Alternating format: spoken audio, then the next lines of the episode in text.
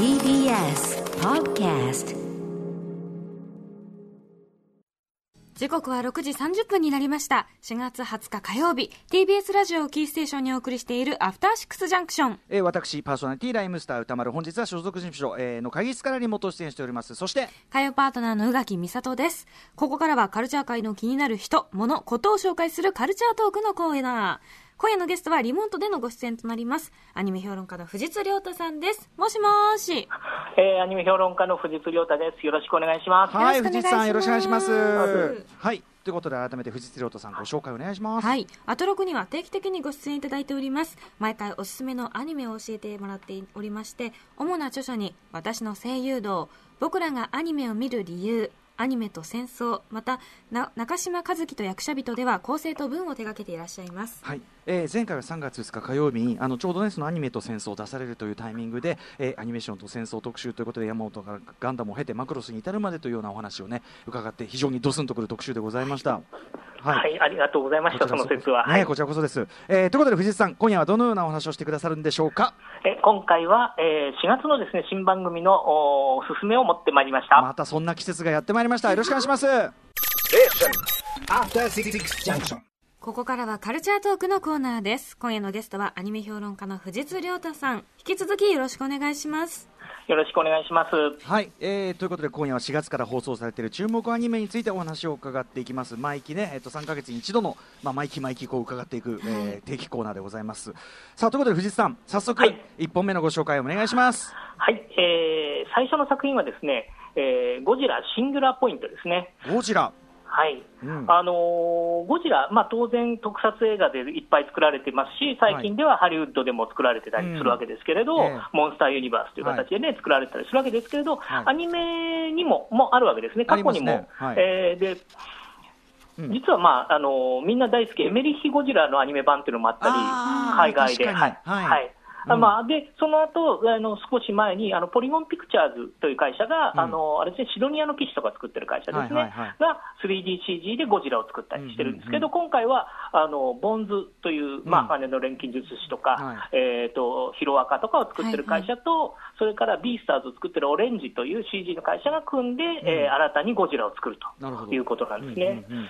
であのーまあ、アニメ3つ今挙げましたけれど、はい。えっと、その前作のポリゴンピクチャーズの時に脚本書かれたうろぶちさんが、うろぶち源さんがはい。言ってるんですけれど、やっぱりゴジラ映画、まあ、さらに言うと怪獣映画の基本的な面白さって、実際の景色の中にうん。異様な巨大な怪物がいる、モンスターがいるって、それでうん。本物の建物を壊す。でうん。実際にあのミニチュアとはいえ壊してる風景を撮ってるっていうところにやっぱ面白さの何割かがあって、うんうん。それはどんなに精緻にこう風景を真似しても、やっぱアニメだと絵なので、はい。手書きアニメだとうん。絵なので、どうしてもそこのところがあの面白さが減じちゃうんで、はい。なかなかアニメにするの難しいんですよねっていう話をされてるんですよね。あー。うろぶちさんご自身があのちょっと題材としてはむずいということをおっしゃってるとねうんうんうん。はいはい、あの少なくともそのままみんなが思ってるゴジラ映画の面白さっていうのは持ってきにくいと。はいだから、あのー例えばなんで、ウロブジさんの時にやられたポリゴンピクチャーズのやつは、もうやたらとスケールでかいんですよ、うんうん。もうはるか未来、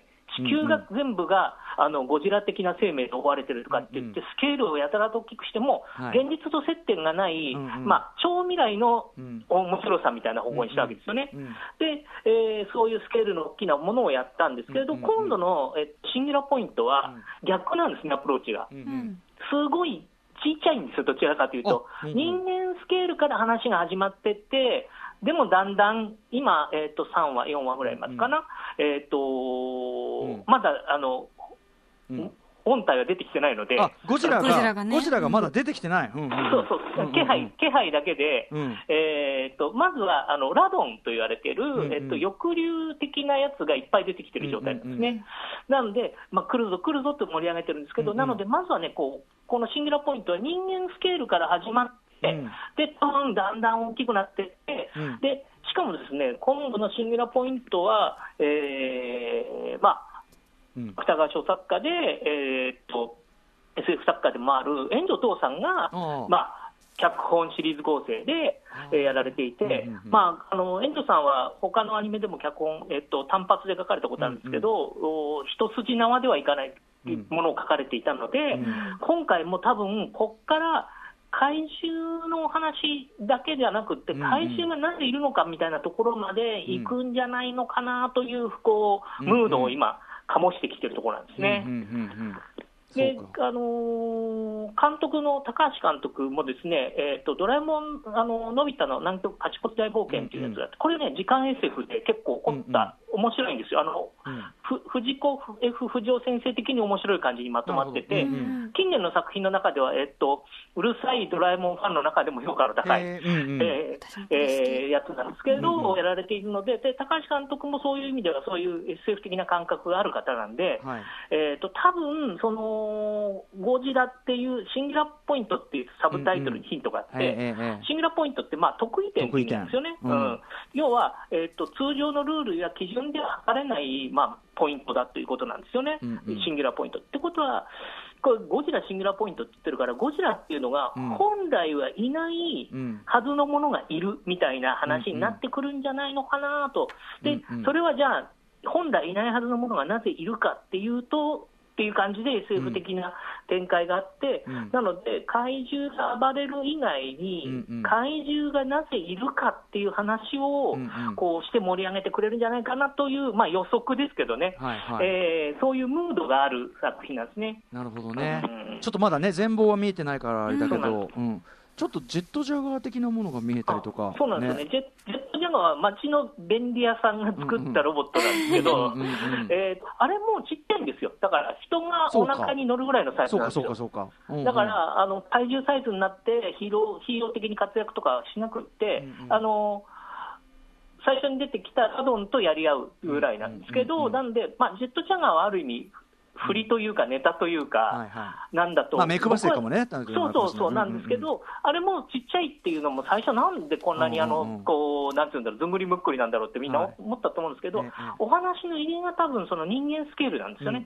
で人間スケールからだんだん人間じゃないスケールに話がいくっていうのが今回のゴジラの狙いじゃないのかなというような始まり方をしていて、はい。あの来るぞ来るぞというムードや、えーっとラドンの怖さみたいなのはすごくこう怪獣ものらしく出ているので、ですね、えーっとそのあたりを注目して見ていただけると面白いんじゃないかなというふうに思ってますね。ラドンめちゃゃくちゃ気持ち悪いですよね。逆にあの結構、翼流に振ったデザインで、うん。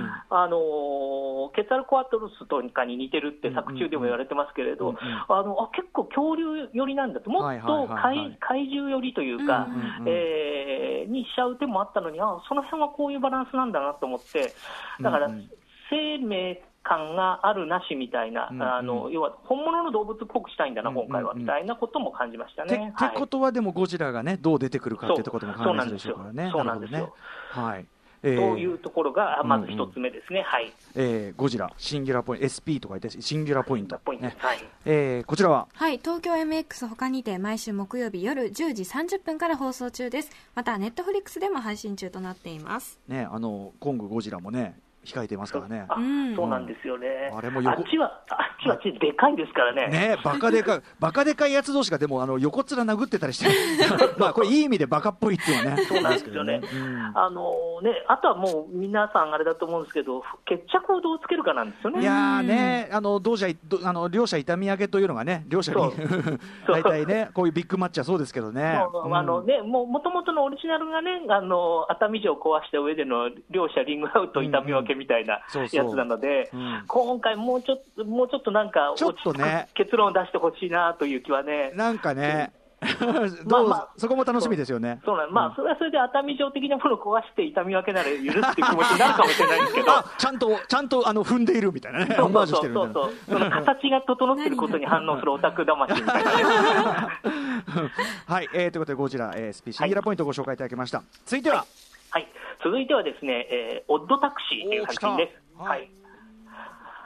あのーこれ、まあ、説明すると、うん。個人タクシーの小戸川というですね人物の車に乗ったですね練馬の女子高生が失踪したっていうことから始まって、うん。えーヤクザ、汚職警官、うん。B 級アイドルとそのマネージャーみたいな、うん。一癖ある、みんな心に弱さとか野心みたいなのを抱えたキャラクターが絡んでくるっていう話でうんはい。すが、えー全部動物キャラなんですよ。うん。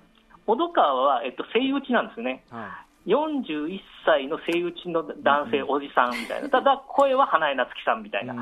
キャラで、えーその動物キャラクターでそういうちょっとノワールな犯罪の匂いのすることが人間関係をつないでいくっていう話をやっていてはい、これがね、あの面白いんですよ、そのすごくちょっとずつエピソードがつながってて、僕、ちょっとお仕事でそもう少し先まで知ってるんですけどえっと、オンエアはまだまだ、オンエア分はまだまだ序の口っていう感じですね。うん。あねちょっとまだ僕2今話目までですかね、今2の話目なんで。すね、あのこの間、えっと、4月5日月曜日にこの番組のオープニングであの主題歌の、えっと、スカートとパンピーのあのあ。オートタクシー曲をねあの初オンエアさせていただいて、その関係ではいはい。僕も見て、そうなんかでもあのなんていうのかなまだ全然これから先どうなっていくか分かんないけど、なんか今までにないタイプの完全オリジナル企画ですもんねこれね。そうなんですよ。うん。あのね、時々あるんですよ、そのアニメのトレンドと全く無関係に登場する面白いアニメっていうのが、うんうん。これ完全にそうで、いわゆるキャラクターも、いわゆるアニメファン向けっていう感じじゃないし、うん。ただ可愛いけれど、いわゆるアニメファうん。ン的なものではないし、はい。で話あのやってる内容も、えーまあ、タランティーノみたいな感じですよ、そう本当に。ですねうんうんうん。そう。確かにちょっとずつ連鎖してるところなんかね、やっぱちょっとパルプフィクションっぽいと確かにころもあっ確て、うんうん。でそういう感じで、割とこう、しみったれた人間しか出てこないのに、なんか妙にかっこいいというか、うん心に残るみたいなところがあるんですけど、そういうのは、まあ、たまに登場するんですけど、うん。あのー監督、木下漠さんという方で、えっと、CM の仕事とかをやられてたんですけど、あのとか、えーまあ、他の作品でコンテとか書かれてるんですけど、いわゆるアニメプロパーという感じのキャリアじゃない方ですし、はい。脚本ののこの本和也さんっていうのも、うん。えー瀬戸内海という、えーとあれですね、まあ、男子2人があの、はいはい。会話をしていることでまあうん、実写映画とかにもなったりしたええ。漫画書かれてる方で、こちらもまあアニメプロパーじゃないんですよね。はいはい。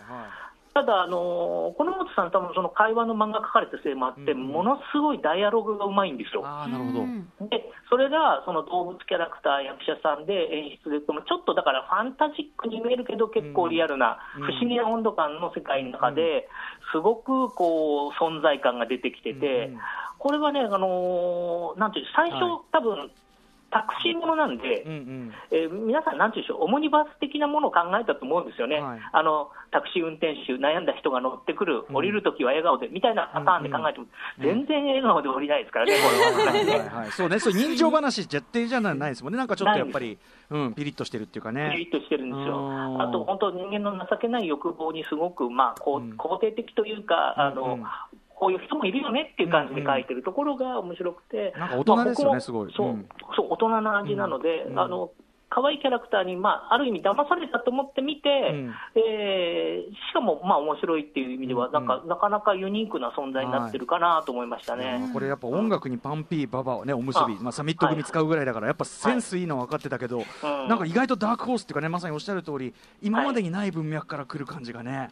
そうなんですよね、うん。あのアニメキャラクターって、その絵で描いたキャラクターって、普通はそのなんかね、ちょっと曖昧なキャラクターって描きにくいんですよね。グレーなキャラ。だから割とそうピュアな感じとか、悪い悪さにしてもピュアなうんうんうんうんみたいな感じになりがちで、はいはい。あの曖昧なその弱さがあって、はい。そばにいたら嫌いかもしれないけど、うんうん。その間見てるときは共感を持って見れるみたいな温度感って、アニメってあんまり得意じゃないけど、やろうともなくやれなくはないんだけど、うんうんうん。まあ、針の穴を通すような感じうんなんですけど、うんうん。これは動物キャラクターを使うことで、うんうん。絶妙にそのものことに成功していて、うんうんうん。そこが面白いところだなと思いますね。確かにおっ。しゃる通り、そうですね、うん。なんか一応、抽象化しなきゃいけないから、そう色分けがはっきりしがちだけど、なるほどな。そ、でも動物にすることで、なんかはい。基本的には可愛いし、共感を持って見られるけど、みたいなね、なるほどな、そうなんですよ、あの B 級アイドルがあのに入れ込んでるおっさんとかね、出てくるんですけど、山口勝平さんがやってる猿ですけど、これ、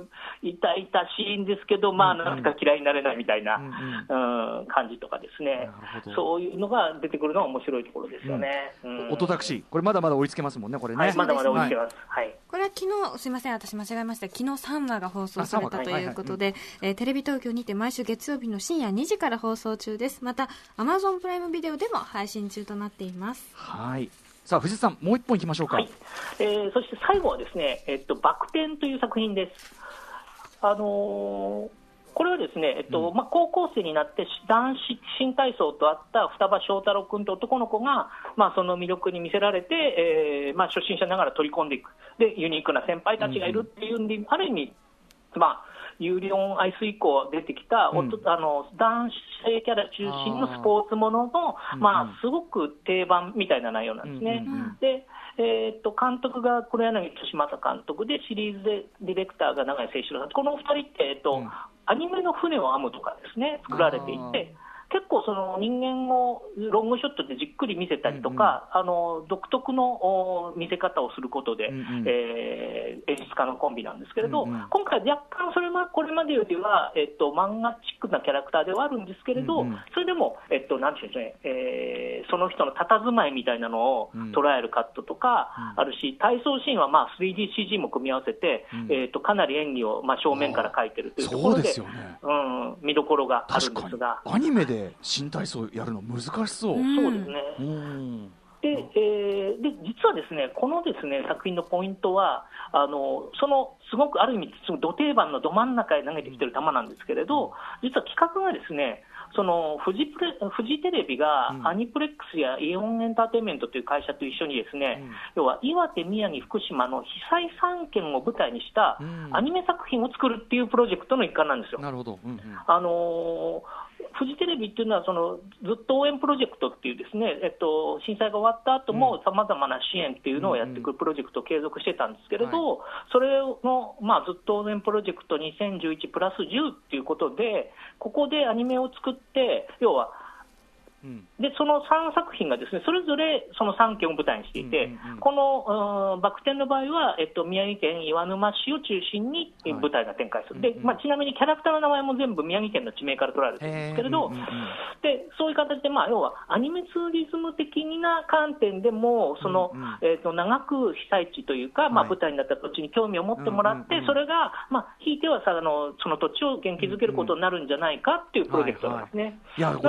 ですね、そう。確かにね、聖地巡礼とかだってありますしね。うんうん。うんあのなので、そのなんていうんでしょう、その一環っていうのがちょっとちょっと面白いアプローチだなと思いまして、へー。でちなみにそのこのずっと応援プロジェクトえ2011プラス10のプロジェクトは、あとアニメ映画が2本控えてて、うんうんうん。えっと、福島を舞台にした、えっとふえっと、フラフラダンスっていうやつと、うん。それから、えっと、これ、舞台どこだったかな、えっとおーあ岩手か、岩手を舞台にした、うん。えっと岬の迷いがっていうやつが、この2本は映画なんですけれど、うんうん。まあ、今、こう一応、今年公開って言ってたんですけど、フラフラダンスはちょっと公開が順延状態なんですけど、うんうん今、いろんな消費市場で。とはいえ、うんうんまあ、あと2本控えていて、まあ、そういう意味では3本で3件をカバーする、でそれぞれが、まあ、うん。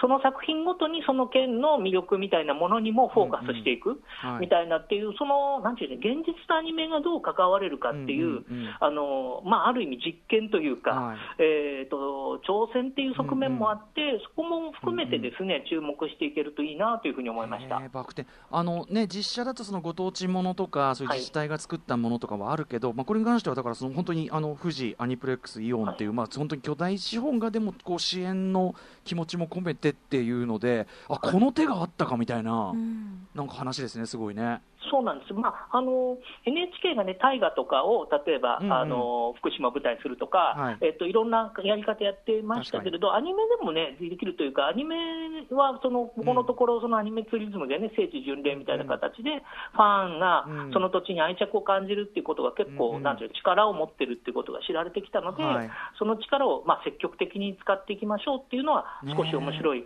アイディアだなと思ったんですね。それこそ、あの聖地巡礼とかのあれもあるからなんかこれからはあれかもね誘致がね。ああ、そうか。ね。そうですね。あ誘致行われそうですね。いや、本当にそこはね、あのそう考えてるところもね、あると思うんですけどね、はい。うん。まあ、ただ、大河ドラマ1年ですけど、アニメは1クールなんでって、必ず関係者の方言うそうですけどね。まあね、でも それそう。それだけにフットワーク軽くまあできるし、うん。一度ファンになっちゃえばね、それこそそうなんです。めちゃくちゃ熱い人たちがねっていうことだから、はい、はい、そうなんです、はい、そういう形もあるので、バク転、その辺角度からも注目ということです。はい、はいバク転はフジテレビにて毎週木曜日の深夜12時55分から放送中です。また UNEXT、Netflix、D アニメストアなどでも配信中です。はいということで、えー今回藤井さんには4月から放送の注目アニメ「えーゴジラシンギュラポイント」「オッドタクシー」「バク転」3本ご紹介いただきました。はい、はい、えー、藤さん、お知らせことなどありますか？えー、っと、そうですね。あのー、お知らせと、僕のツイッター、えー、っと、藤津亮太という名前でやっていますので、そちらを見ていたら適宜、あの、毎日できるだけ更新をしていますので、見ていただけたらと思います。はい。はい、えー、ということで、えっ、と、またね、藤さんね、あの、なんかしら、はい、まあ、3か月に一度のあれもありますけど、まあ、この間みたいな、なんか、やっぱワントピックもの特集もね、すごい勉強になるんで、ぜひ。ぜひぜひ、ちょっと何かしらの切り口そうですね、また切り口がありましたら、はい、よろしくお願いします。はい、えー、今夜のゲストはアニメ評論家、藤津亮太さんでした。藤津さんありがとうございました。はい、どうもありがとうございました。ありがとうございました。明日のこの時間は、ベンジャミン・ムーア presents、Painting Culture Talk です。え